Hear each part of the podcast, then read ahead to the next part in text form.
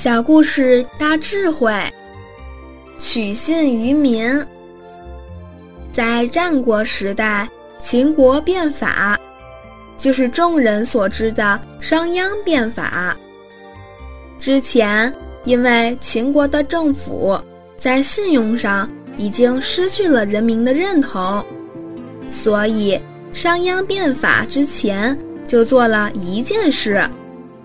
商鞅拿了一块木头，在上面写着：“只要把这块木头从南门移到北门，就可以得到十两银子。”民众在一旁观看，都没有人去动。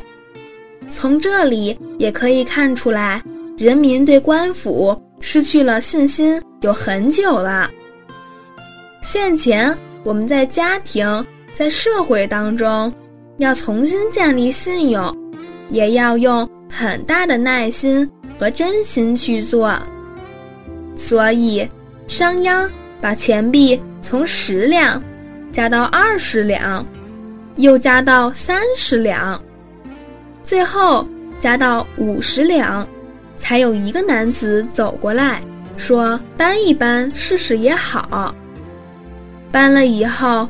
果真给了他五十两。人民看到这件事就相当惊讶，感受到当前的官府言出必行。当然，除了言出必行之外，也不能朝令夕改。所以，国家也好，团体也好，决策人在决策以前要相当谨慎。但是只要决策之后就不要轻易去改变不然底下的人就会无所适从。